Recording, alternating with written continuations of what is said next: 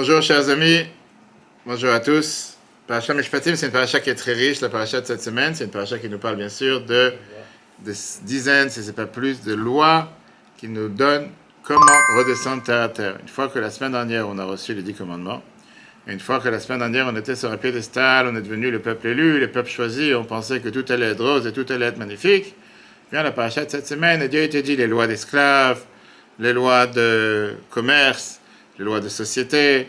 Tout d'un coup, on redescend sur des idées que quand tu te poses la question, on n'avait rien à faire avec tout ça, parce qu'on était encore dans le désert, personne n'avait des biens, personne n'avait des bétails, personne n'avait des immobiliers, personne n'avait des champs, personne n'avait des esclaves.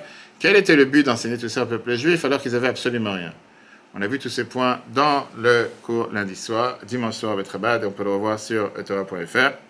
Aujourd'hui, on va voir une autre idée qui est très très riche, comme le thème qu'on a donné qui était la force ou le pouvoir, la force de l'inertie, quand on a une mentalité d'esclavage. On va apprendre ensemble dans le texte une des phrases qu'on répète tous ensemble à la gala de Pessah, pendant la fête de Pessah, et on en, parle, on parlé dans la paracha de Bo. C'est un des midrash, on va dire, qui vient nous expliquer la Torah. Quand on apprend le midrash, on sait très bien que ce n'est pas le sens simple du verset, mais c'est quand même intéressant, qui nous laisse un peu perplexe et qui nous laisse parfois triste et qui se dit, il, s'est obligé qu'il y ait une explication derrière. Ça mentionné tout à l'heure, on a vu ça il y a deux semaines, dans la paracha Beshala, chapitre 13, verset 18, quand nous raconte l'histoire de la sortie d'Égypte. La Torah te dit une phrase sans explication. Le texte est le suivant. Le peuple juif, Dieu il a fait détourner, pas contourner par la mer Rouge. C'est très bien qu'on aurait pu partir d'Égypte directement vers Israël, il avait pas besoin de traverser la mer Rouge. Ok, et le peuple juif était Chamushim. Chamushim, ils sont sortis d'Égypte. Qu'est-ce que veut dire le mot Chamushim? Texte, simple.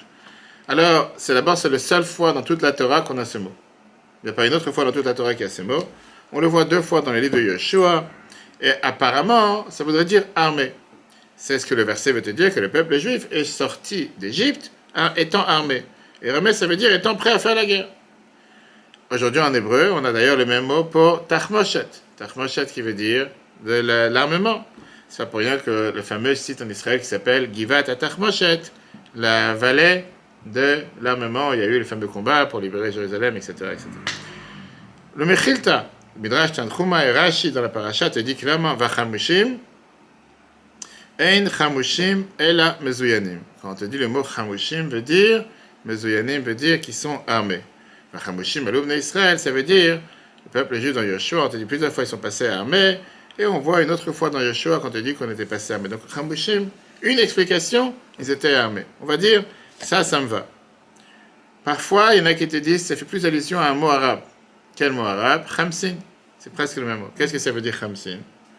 Tu veux dire en général qui est la température très sec, très chaude, comme au Maroc ou dans un endroit, surtout quand on sort dans le désert. À l'époque, on est sorti en Égypte, c'était à l'automne. C'était un moment où il faisait déjà très, très, très, on va dire, chaud. Et c'était euh, une période où il n'y a pas d'eau, une période sec. Donc le peuple juif est sorti d'Égypte. C'était dans un endroit où il y avait peut-être une, on va dire, une tempête de sable. Bref, c'est notre explication. Il a un autre midrash. Et ça, c'est le midrash sur lequel on s'arrête et on répète à chaque fois l'histoire de Pessah dans la Haggadah à deux reprises. Davaracher. Vachamushim alou, ils sont montés, Chamushim, Echad mechamisha, un cinquième. Un sur cinq juifs sont sortis d'Égypte. Ambrim, il y en a qui te disent, c'était 1 par 50. 50 ne sont pas sortis, 1 est sorti. Veuillez chambrer, mais il y en a qui te disent, c'était 1 sur 500. 1 sur 500 est sorti.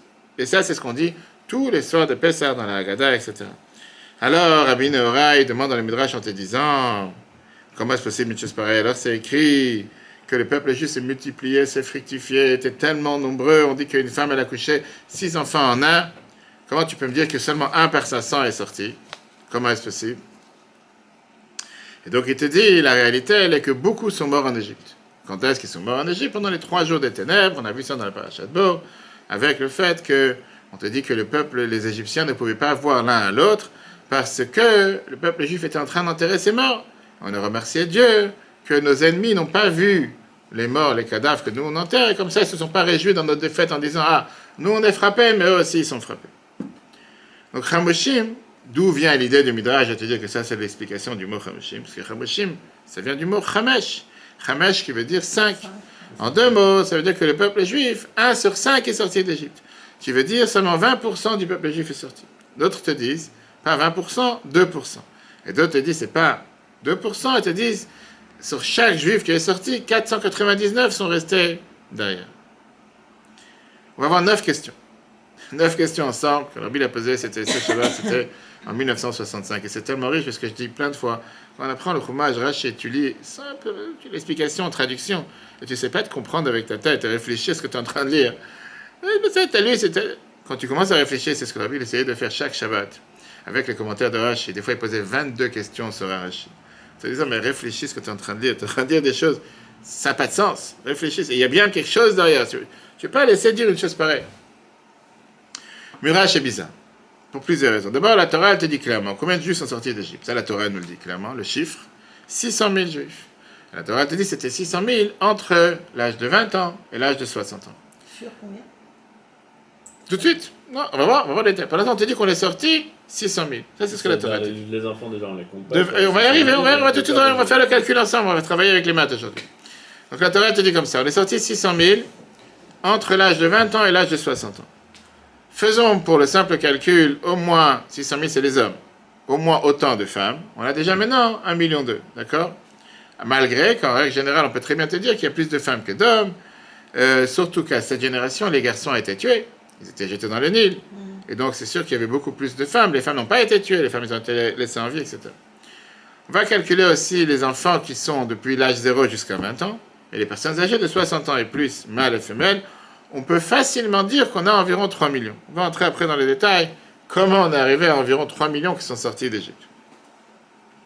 Non, les gens te demandent la question, je ne comprends pas. On est descendu en Égypte, Yaakov et sa famille, c'était combien? On a dit que la Torah, elle te dit encore une fois, c'était 70 qui sont arrivés en Égypte. Comment est-ce possible que 430 ans plus tard, on est sorti à tant de personnes? La réalité, elle est que ce n'est pas une question. Quand tu fais le calcul sur 430 ans, parce que la Torah, te dit d'abord que le peuple juif se multipliait, se fructifiait avec des montants gigantesque, à tel point que Pharaon il a eu peur qu'on va devenir la cinquième colonne. Et c'est pour ça qu'il a eu peur qu'on va commencer à conquérir l'Égypte, vu le nombre de natalités, etc.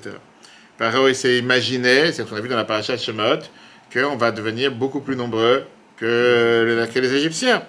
Et donc, oui, c'était vraiment le peuple juif. Chaque couple juif amenait beaucoup d'enfants sur terre. À l'époque, les gens s'est mariés à un âge jeune, puisque à 20 ans, on pouvait déjà dire qu'on a passé une génération. Ah ouais, c'est jeune. C'était jeune, d'accord Mais non. Donc déjà, à 20 ans, tu as pu avoir déjà quelques enfants. Quand tu as 40 ans, tu pouvais déjà avoir encore plus d'enfants. Par exemple, la Torah, elle nous dit que euh, Yehuda est descendu en Égypte à l'âge de 43 et il a été déjà un grand-père. Je veux dire, c'est pas assez étonnant que ça, parce que je, dis, je connais des gens qui sont dans la quarantaine, ils sont déjà grands-pères aussi. C'est pas si étonnant que ça. Maintenant, si on assume qu'environ chaque couple avait environ 6 enfants, puisqu'on a dit qu'au moins quand il est enceinte, c'était six enfants d'un coup. Alors, on va dire qu'au moins chacun il avait. Et ça se fait beaucoup plus. Ça veut dire que chaque père et mère a triplé pendant la prochaine génération par rapport à ce qu'ils étaient au départ. Donc, si Jacob est descendu avec 65, 70 euh, personnes, et après tu avais encore 70 femmes, et donc tu maintenant, chaque 10 ou 20 ans, ce, ce nombre se multiplie encore plus. Sur les prochains 200 ans, tu as déjà 8 millions de juifs. D'accord? C'est un calcul simple. Maintenant, quand on considère ce que la Torah nous a dit, que chaque fois qu'une femme est tombée enceinte, c'était six enfants d'un coup. Mais même sans ça, si, on va dire, la, règle, plus ou moins, la norme était que chaque famille donnait naissance à travers leur mariage à six enfants, tu finis ici avec 8 millions. Mais non, très bien dire, pas tout le monde s'est marié. Il y avait des gens qui avaient des problèmes de fertilité et stérilité, comme aujourd'hui. Il y avait des gens qui n'avaient pas forcément six enfants. Il y avait des gens qui avaient peut-être plus, peut-être moins. Après, tu as eu beaucoup d'enfants qui ont été jetés dans le Nil. C'est pas que tout le monde s'en sorti. Beaucoup, ils sont refusés de sortir d'Égypte. Et donc, on va y arriver. Et donc, c'est pour ça qu'on dit qu'au final, combien sont sortis? 3 millions. Ça, c'est une parenthèse pour essayer de comprendre comment on est arrivé de 70 à 3 millions. Mais là, on a les Midrash qui nous dérangent avec ce verset. Parce que le Midrash, était dit que tu as un cinquième qui est sorti. Ça veut dire que si c'est un cinquième du peuple juif qui a réussi à sortir, ça a laissé derrière 12 millions de juifs. D'accord D'après le calcul qu'on vient de voir. Maintenant, si tu me dis que c'est 1 sur 50, pas c'est 1 sur 5 qui est sorti, on a vu qu'il y a trois avis. 1 sur 50, il est sorti. Ça veut dire qu'on a laissé derrière 147 millions de juifs. Calcul. D'après la troisième avis, que c'était 1 sur 500, c'est qu'on a laissé en Égypte un milliard et demi de juifs qui sont restés, qui ne sont pas sortis. Pas mal. Encore une fois, tu prends hein, prends pas ce qui t'arrange, ou tu prends tout, tu prends rien. Ça, c'est le Midrash qui t'a dit. Maintenant, bien sûr, tu enlèves les 3 millions qui sont lui sortis. Ces chiffres, ce sont des chiffres qui sont d'abord astronomiques, qui sont énormes. D'abord, comment le peuple juif est devenu à 150, 150 millions en quelques années?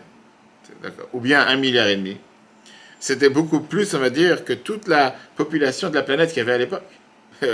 on parle ici de des milliers d'années en arrière. Non, on n'était pas le milliard encore. C'est ce que je dis, donc c'était beaucoup plus de la population. Même avec une énorme bénédiction que Dieu allait bénir le peuple juif pour grandir la population, tout ce que tu veux, les nombres, on dirait c'est une fiction, c'est un film. C'est quelque Même chose qui... géographiquement, tu peux pas. Ça n'a pas de- géographiquement, on va savoir les tours et tout, je sais pas, va savoir. faut pas oublier qu'à l'époque, pas besoin d'aller plus tard, tellement d'années en arrière, tu vois, il y a 70 ans, 80 ans en arrière, je sais pas, même en Russie, les gens ils vivaient tous dans la même maison, dans la même chambre, toute une famille, les parents, les grands-parents, les enfants, etc., ils étaient tous entassés les uns sur les autres. Ils n'avaient pas besoin, comme aujourd'hui, tu as besoin d'un pavillon de trois étages pour trois personnes. Mais il n'y avait pas d'immeuble aussi à l'époque. je sais pas, ils avaient les tours, ils ont construit les tours. Je sais pas ça va. D'abord, je sais pas si c'était des briques, c'était de la paille, ça va, je sais pas. Maintenant, si tu dis que le pourcentage il est relatif par rapport aux 600 000 qui sont sortis, oublions le midrash, d'accord? On parle ici encore une fois avec des chiffres astronomiques. On va voir le rabbin Bechai, qu'est-ce qu'il nous dit? Ça veut dire que tu as environ 2,4 millions de juifs qui sont restés et qui sont morts, d'après la première opinion. D'après la deuxième opinion, si on se base que 600 000 sont sortis. D'après la deuxième opinion, ça veut dire 27 millions de personnes sont restées et sont morts. D'après la troisième opinion, 297 millions de juifs qui sont morts, qui sont restés là-bas. 297 millions, ça veut dire 49 holocaustes. Quand tu réfléchis un instant, c'est quelque chose qui n'a... Et on le dit tous les Pessah. Tous les soirs de Pessah à la Haggadah, on est assis on répète que euh, c'est 1 sur 5, 1 sur 50 ou 1 sur 700, etc. C'est pour ça qu'on peut comprendre que Rashi, qui toujours aime se fier au sens simple du verset, Rashi te dit seulement la première avis du Mechilta, en te disant que c'était un cinquième. Un cinquième qui est sorti, comme j'ai dit tout à l'heure, même si tu considères un cinquième, c'est quand même gigantesque, parce que sur 600 000, ça veut dire qu'on a dit tout à l'heure que tu as 2,4 millions qui sont restés sur place. Maintenant, ça c'est la première question. Donc d'abord, comment est-ce possible une chose pareille?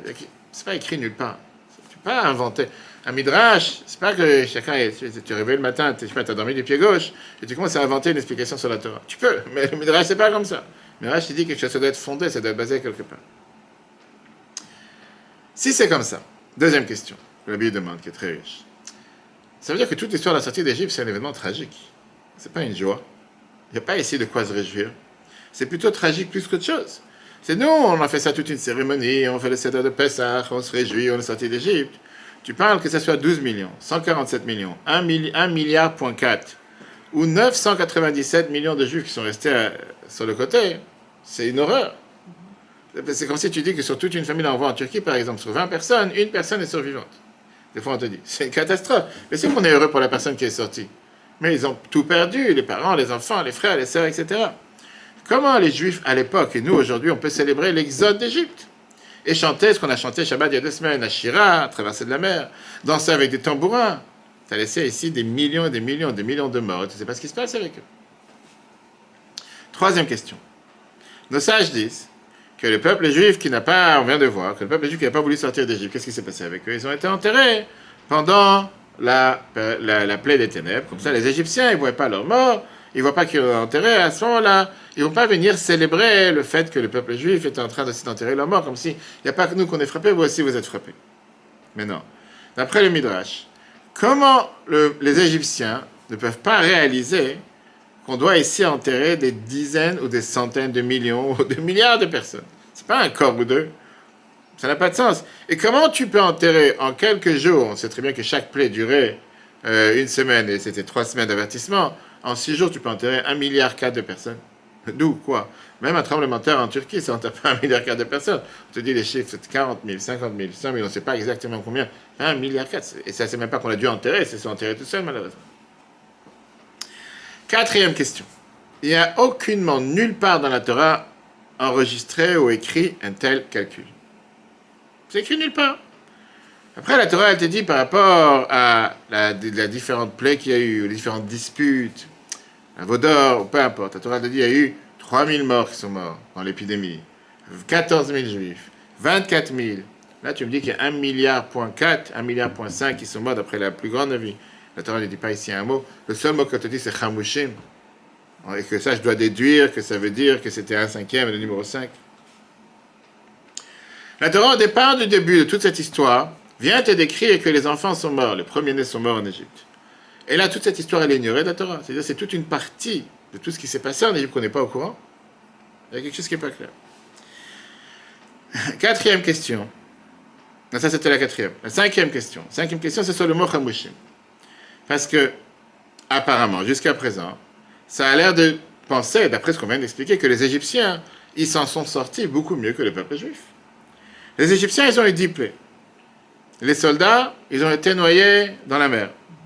Les Juifs, ils ont été totalement éradiqués, totalement effacés. Et donc, après les calculs, c'est-à-dire la majorité du peuple juif fait partie. Ça veut dire quoi? Ça veut dire, est-ce que ça, c'est ce que Dieu il a promis à Moshe que je vais sauver ton peuple d'Égypte, qu'ils vont sortir, qu'on va sortir la main forte et qu'on va sortir, tu vas traverser la mer? Ça, c'était la. Enfin, ça, c'était la première. Ça veut dire que toute l'histoire de la sortie d'Égypte, elle est faussée. On te fait croire qu'on est sorti avec tellement de pouvoir et de gloire, qu'on a pris de l'argent et de l'or. On a vu ça la semaine dernière, il y a deux semaines. Et tout d'un coup, tu es en train de dire que quoi?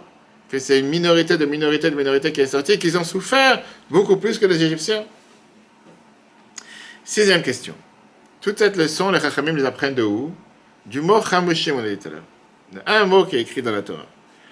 Maintenant, si tu peux dire une, interprétation qui est beaucoup plus simple, qui veut dire qu'ils étaient armés, qu'est-ce que tu as besoin de me réinventer le mot et commencer à me dire une telle, je veux dire, histoire qui est horrible, de mort et d'extermination, sans précédent dans l'histoire Ça s'est jamais passé une histoire pareille. Le mot, il est plus simple. On sait très bien qu'aujourd'hui, même en hébreu moderne, Chamushim veut dire armé.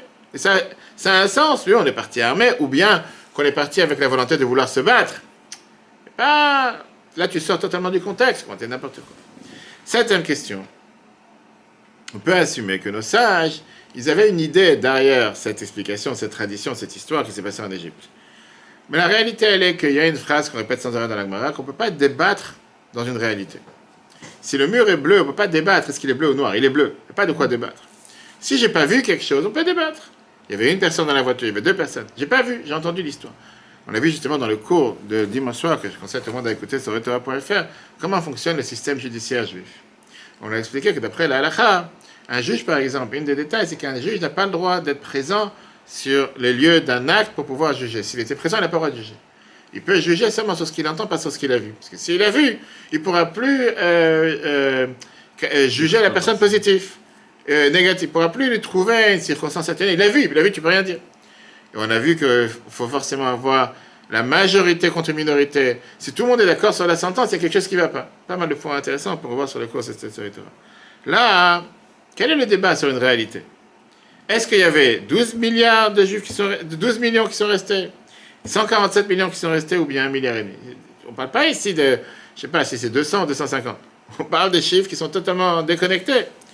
On peut débattre sur des petits chiffres. Mais quand tu parles ici d'une telle proportion et de telles centaines de millions en plus ou en moins, c'est difficile de dire que personne n'est au courant et que la Torah n'en parle pas, il y a quelque chose qui est pas clair.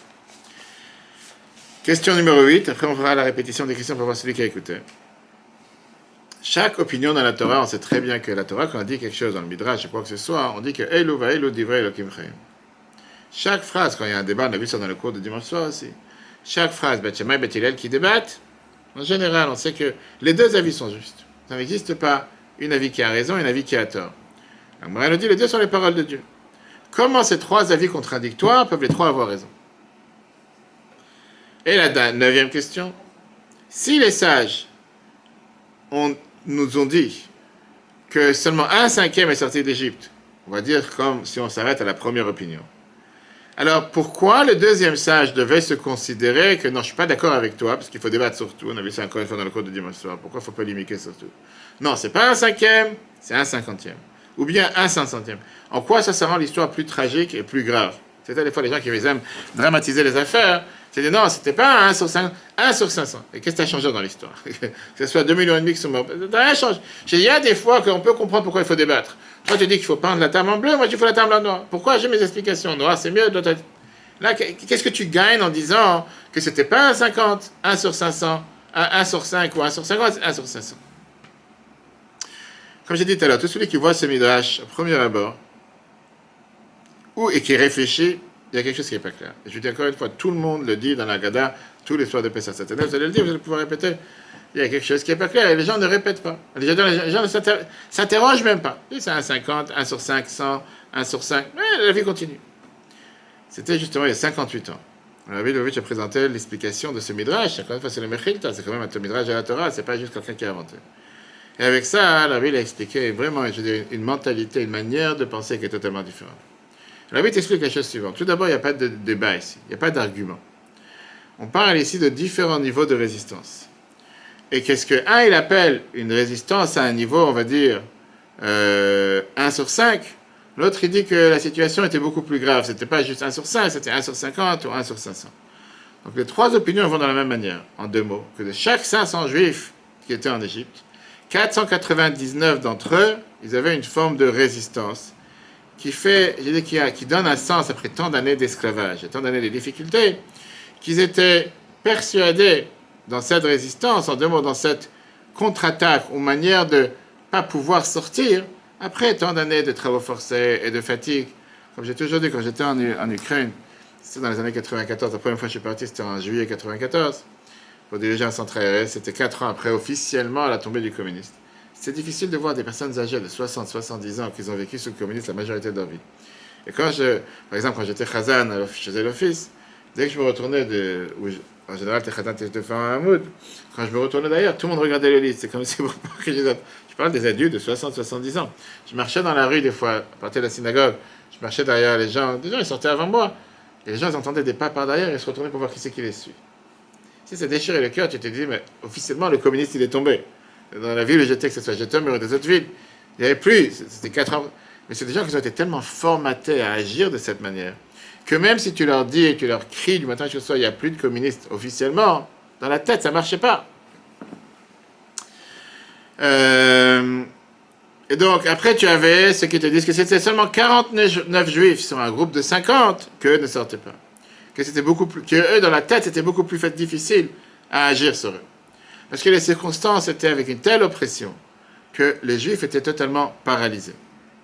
Maintenant, qu'est-ce que ça veut dire qu'ils étaient paralysés? On pouvait les guérir. Maintenant, même si on les a convaincus qu'il faut sortir, le troisième avis vient te dit, il y en avait seulement un sur quatre juifs que vraiment, un sur cinq, qui voulait vraiment pas bouger, que dans sa tête c'était, non, on pourra jamais être libéré. Le niveau d'abus, le niveau d'esclavage était si profond que leur tête était totalement fermée, renfermée sur eux-mêmes. Et c'était le groupe qui avait besoin le plus grand d'empathie et le plus grand de ce qu'on appelle thérapie, euh, thérapie traumatique pour pouvoir les faire réfléchir et les faire réaliser que non, maintenant vous êtes libres. Rabbi t'explique ça, c'est le sens du mot chamushim. Chamushim, ça vient en vérité nous donner une idée par rapport à la société dans laquelle nous vivons. La a parlé de 165, et puis en Égypte, quoi que ce soit. Parfois, l'instinct d'une personne, la tentation d'une personne de pouvoir se renfermer sur lui-même, ou bien de totalement s'éteindre, de rester bloqué, c'est un instinct qui est très très fort. D'être indifférent, de totalement isolé, déconnecté.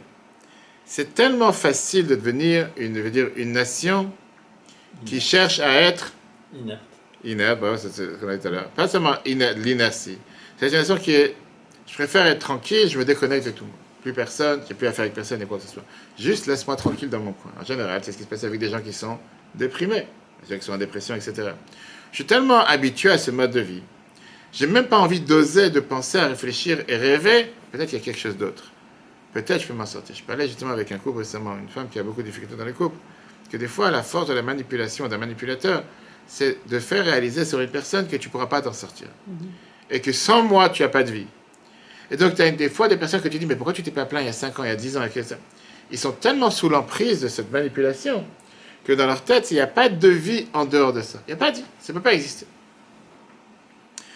Ça, c'est ce que les Chachamim nous disent, de réaliser la force de l'inertie. Tu peux avoir un Moshe qui vient et qui t'invite à être transformé. Mais tu dis à Moshe, qu'est-ce que tu me déranges dans mon sommeil? Je tranquille, tranquille. Je suis esclave, je suis très bien en tant qu'esclave. Ne me sors pas de mon bourreau, de mon gourou. Ne me sors pas de, la personne. Tu vois, des fois, des gens qu'on attrape, malheureusement, je sais pas si en France c'est tellement récent, il y a aussi en France, mais des fois, tu vois ça en Amérique, des fois, quand tout d'un coup on découvre des maisons d'inceste ou des maisons insalubres où tu as un gourou avec 20 femmes qui ont été là-bas pendant je sais pas combien d'années avec leurs propres enfants et qu'ils ont eu des rapports avec leurs enfants, etc. Et tout d'un coup, on découvre que c'était comme ça pendant 20, 30 ans. Et quand tu parles après avec le public qui est sorti de là-bas, tu dis Mais pourquoi vous n'êtes pas cherché à vous enfuir? Pourquoi vous avez cherché à vous sauver? Les gens sont tellement sous l'emprise que c'est pas qu'ils ont peur de quelque C'est qu'ils disent Il n'y a pas d'autre vie, c'est comme ça. Et on restera comme ça on est fait pour ça, c'est tout. Il y a tout, c'est un, c'est un tout. C'est un tout. Donc les Rachamim ils te disent euh, un point en plus en te disant qu'est-ce qu'on a besoin pour s'en sortir? On a besoin d'avoir un individu qui réveille 499 personnes. Ça, c'est une avis. Et là, il dit que cet individu est capable d'avoir un impact sur 499 juifs en leur disant sortez. Notre avis 1 sur 49. Une autre avis 1 sur 4. D'accord? Dans son ou sa propre environnement. C'est comme avec Sodome et quand il y a eu- on va trouver au moins un juste. Ça, c'est différent, parce que c'est pas que eux, ils doivent avoir un impact. C'est qu'Abraham s'est battu avec Dieu en disant si je te trouve moi, dis juste, est-ce que tu vas les sauver? Là, l'idée que les Chachamim te disent avec le mot Chamushim 1 sur 5, 1 sur 50 ou 1 sur 500, c'est combien on a besoin de gens pour pouvoir agir et faire motiver l'entourage, que ce soit sa propre famille, sa communauté, son entourage, etc. Et donc la Torah est en train de te dire ce message. Je ne pense pas un instant que l'exode, pardon, s'est passé d'une manière que tout le monde était heureux, tout le monde était content, tout le monde voulait sortir. La route pour la rédemption, la route pour la libération, a demandé des individus qui aient du courage, de la clarté, qui aient de l'ambition, qui aient de la force, qui aient la foi, pour ne pas tomber dans le calcul ou dans l'inertie de la majorité du peuple juif, que même s'il y a l'alarme qui sonne, ils vont se fermer l'alarme en disant laisse-toi tranquille, l'alarme n'a pas sonné. Il n'y a rien qui se passe. Ça, c'était par rapport à l'Égypte. La Bible te dit que ce n'est pas quelque chose qui s'est passé seulement à l'époque. Ça se passe aussi aujourd'hui. Il dit que notre devoir dans notre génération, c'est de tout faire pour justement donner de l'attention à ne pas rester indifférent. Ne pas rester indifférent à ceux qui se disent ne me dérange pas dans mon confort, dans mon cocon, dans mon bien-être, d'être actif, d'être passionné, de leur donner la force, d'inspirer les autres et ne jamais, jamais se soumettre face à cette inertie de se dire, puisque la situation elle est fataliste, puisque la situation elle est négative, puisque la situation il y a tellement de problèmes, laisse-moi tranquille. Je ne cherche même pas à, essayer de voir en dehors, essayer de réfléchir, peut-être je trouver pourquoi. Parce qu'il y a des gens qui dépendent de l'oppression, des gens qui dépendent parfois de l'obscurité, parfois de la violence, parfois de la haine, et puisqu'ils dépendent de tous ces problèmes, ils se disent, tu sais quoi, ça ne changera pas. Maintenant, bien sûr, quand tu as. On ne parle pas ici de ce qu'on a dit tout à l'heure, que tu as 1 milliard 4, 147 millions ou 12 millions de juifs qui sont morts en Égypte. C'est impossible, une chose pareille, c'est écrit nulle part. Il ne faut pas le vendre à qui que ce soit. Oui, il y a eu quelques rebelles qui n'ont pas voulu sortir d'Égypte, qui aimaient l'Égypte et qui croyaient en Pharaon plus que Moïse. Oui, il y en a eu qui n'ont pas voulu sortir et c'est pour ça qu'ils sont morts pendant la plaie des ténèbres. Mais ça, c'était que quelques juifs. Mais la réalité, elle est, ça faisait de la peine, mais la grande majorité du peuple juif est partie de cet enfer et par- marché vers la rédemption. Le Midrash, il vient en te disant que la réalité, c'était de comprendre la force de l'inertie quand tu es totalement sous l'emprise de l'esclavage et quand tu es tellement esclave que tu n'arrives même plus à voir qu'il y a un jour quelque part. C'est une histoire qu'il racontait avec la vie précédente. Quand il était en prison, quand il était emprisonné, pas parce qu'il avait des histoires de drogue ou cocaïne comme les histoires courantes en ce moment, mais parce qu'il propageait le judaïsme. Et une fois, il arrivé en prison dans une cellule, c'était dans un souterrain d'un immeuble du KGB, trois étages sous la terre. Bref, l'a mis dans une cellule. Il rentre dans la cellule, bien sûr, à l'époque, c'était pas comme aujourd'hui le Club Med où tu as une cellule de 20 mètres carrés avec un four, avec un frigidaire, avec tout ce que tu as besoin, mais c'était avec d'autres détenus, avec des, souris, des rats, bref. Donc il rentre en cellule. Il fait totalement noir. Et il y a deux détenus qui sont dans la cellule et qui lui disent, et quand il rentre, il se dit, mais il fait noir ici. Et ils lui disent, écoute, t'inquiète pas, ça va prendre du temps, tu vas t'habituer. Une fois que tu vas t'habituer, euh, non, tu vas voir que par là, ici, il y a une fissure, ici, il y a une fissure. Tu vas commencer à prendre le goût, tu vas découvrir que quelque part, il y a de la lumière. Le précédent qui a dit, ça, c'est le plus grave problème. Quand tu commences à considérer l'obscurité en lumière, tu vas jamais chercher à sortir. Tout le temps que tu considères que tu es dans le noir et qu'il fait noir et qu'il faut s'en sortir, tu vas t'en sortir.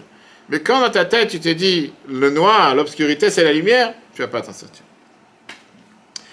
Et donc avec ce midrash, je te dis que quoi? Que la majorité des gens, le devoir qu'ils avaient à faire, c'était quoi? C'était un simple devoir de pouvoir changer dans leur mental, changer dans leur manière de penser, croire qu'il y a un meilleur futur, qu'il y a un futur qui est qu'on ne sera pas esclave. La majorité des peuples juifs pensaient à l'époque qu'on vit aujourd'hui de la meilleure manière possible.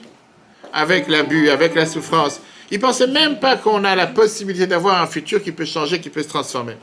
Même une fois qu'ils ont vu les dix les dix qui sont tombés sur l'Égypte, ils ne pouvaient pas se sortir de cette inertie.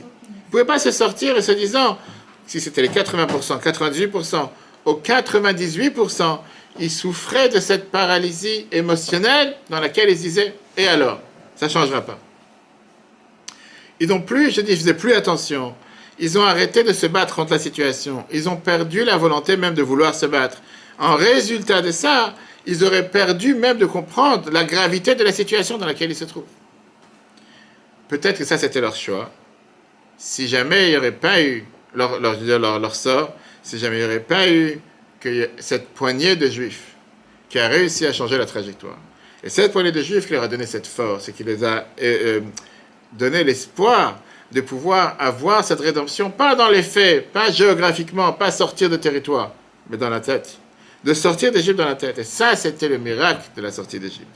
Pas seulement le miracle que Dieu a réussi à faire sortir les Juifs d'exil dans la terre.